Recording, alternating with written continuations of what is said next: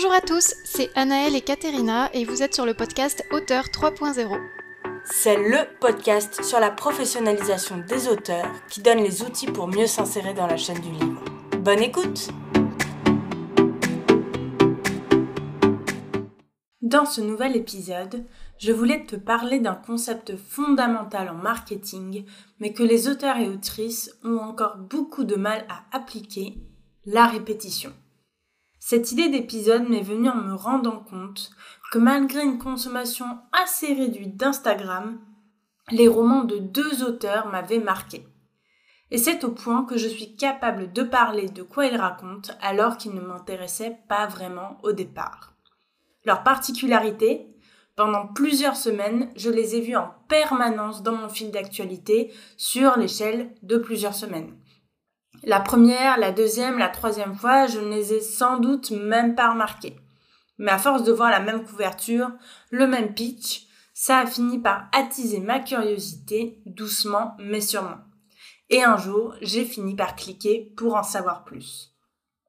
Ces deux auteurs ont parfaitement bien appliqué la règle des 7 en marketing qui dit qu'un potentiel client doit recevoir un message au moins 7 fois avant de passer à l'achat. 7 fois, ça peut te paraître énorme. Et pourtant, combien de fois as-tu dû voir une pub à la télé avant de la mémoriser? Combien de fois tu as vu passer ce post Instagram sponsorisé avant de t'y intéresser? En plus, 7 fois, ça vaut pour les publicités, qui sont présentées à toutes les personnes regardant une chaîne ou passant dans le métro. En réalité, pour les réseaux sociaux, il te faut bien plus. On estime que seulement 10 à 20% de tes followers voient une de tes publications dans son fil d'actualité. Ça veut dire que potentiellement, il faudra déjà 3 ou 4 posts pour que l'information de la sortie de ton roman l'atteigne. Alors imagine s'il doit l'avoir sept fois. Toi, je comprends, tu n'aimes pas te répéter. Tu as l'impression de redire la même chose sans arrêt et de saouler les personnes qui te suivent. Mais ça, c'est parce que toi, tu as accès à 100% de l'information, alors qu'en face, les personnes sont noyées sous le flot de nouvelles publications et distractions.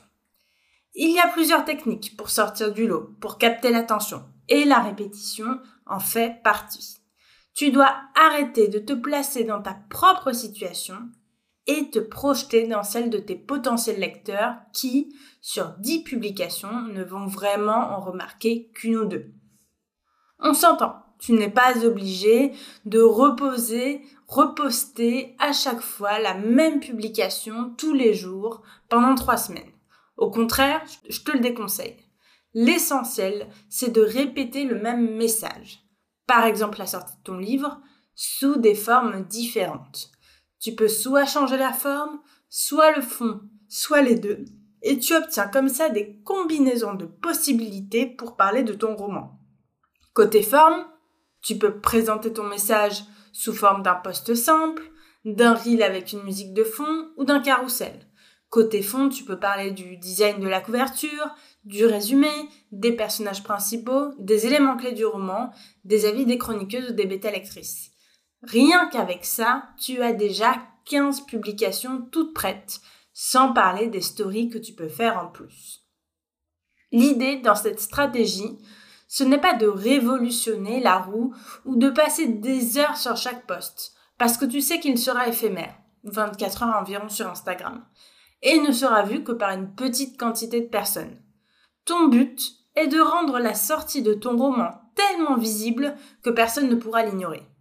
Une des autrices dont je parlais tout à l'heure a attiré mon attention simplement avec des reels d'elle en plan fixe ou presque, avec par-dessus en légende le pitch de son roman et une musique entraînante.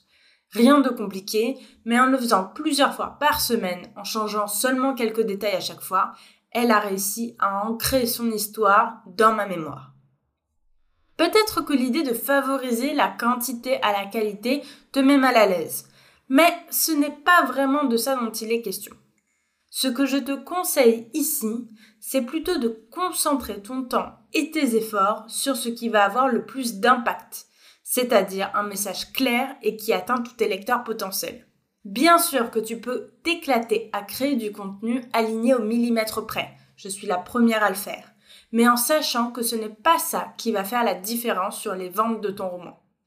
D'ailleurs, ce que je te dis ici vaut particulièrement pour les réseaux sociaux, où la portée de ton message est limitée par l'algorithme qui va le pousser ou non. Si la pensée de répéter la même chose te fait vraiment horreur, il y a quelques solutions alternatives.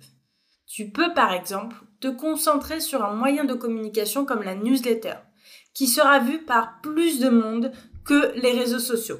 Un bon taux d'ouverture email est entre 40 et 50% ou favoriser le contact avec un plus petit groupe de gens, comme les groupes Facebook par exemple. Si tu as du budget, les publicités Facebook ou Amazon sont remontrées automatiquement à plusieurs reprises à des lecteurs potentiels sans que tu aies rien à faire. Mais avant de sauter sur ton portefeuille ou ton logiciel email, je t'invite quand même à te poser la question. Pourquoi ça te fait si peur de parler de ton travail? De te mettre sur le devant de la scène?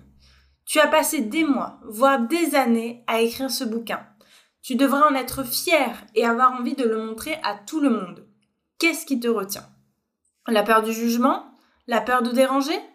L'impression de ne pas être légitime? Si la réponse à une de ces questions est oui, c'est peut-être par là qu'il faut creuser. Et ça avant de mettre en place une stratégie marketing. Parce que si toi-même, tu n'es pas convaincu par ce que tu racontes, ça va se ressentir. Et si en plus tu dois le répéter plusieurs fois, tu vas juste finir par le vivre comme une corvée et en souffrir. Et ce n'est vraiment pas le but. Petit mot quand même sur la peur de déranger. Il y a une lectrice quelque part qui adorerait lire ton roman.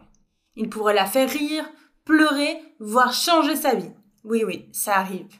Mais si tu n'en parles pas, et si tu n'en parles pas assez pour que ça arrive jusqu'à elle, tu la prives de ce moment alors qu'elle aurait rentré son numéro de carte bleue sans hésiter. Si tu ne dis pas aux gens que ton livre existe, tu ne leur laisses pas la possibilité de choisir de l'acheter ou pas. Tu empêches une potentielle transaction qui aurait été satisfaisante pour tout le monde. Et ça, c'est vraiment dommage. Et voilà, c'est tout pour aujourd'hui. Si le podcast t'a plu, n'hésite pas à laisser 5 étoiles sur ton appli de podcast. C'est la meilleure façon de nous soutenir. Et moi, je te dis à très bientôt pour un nouvel épisode.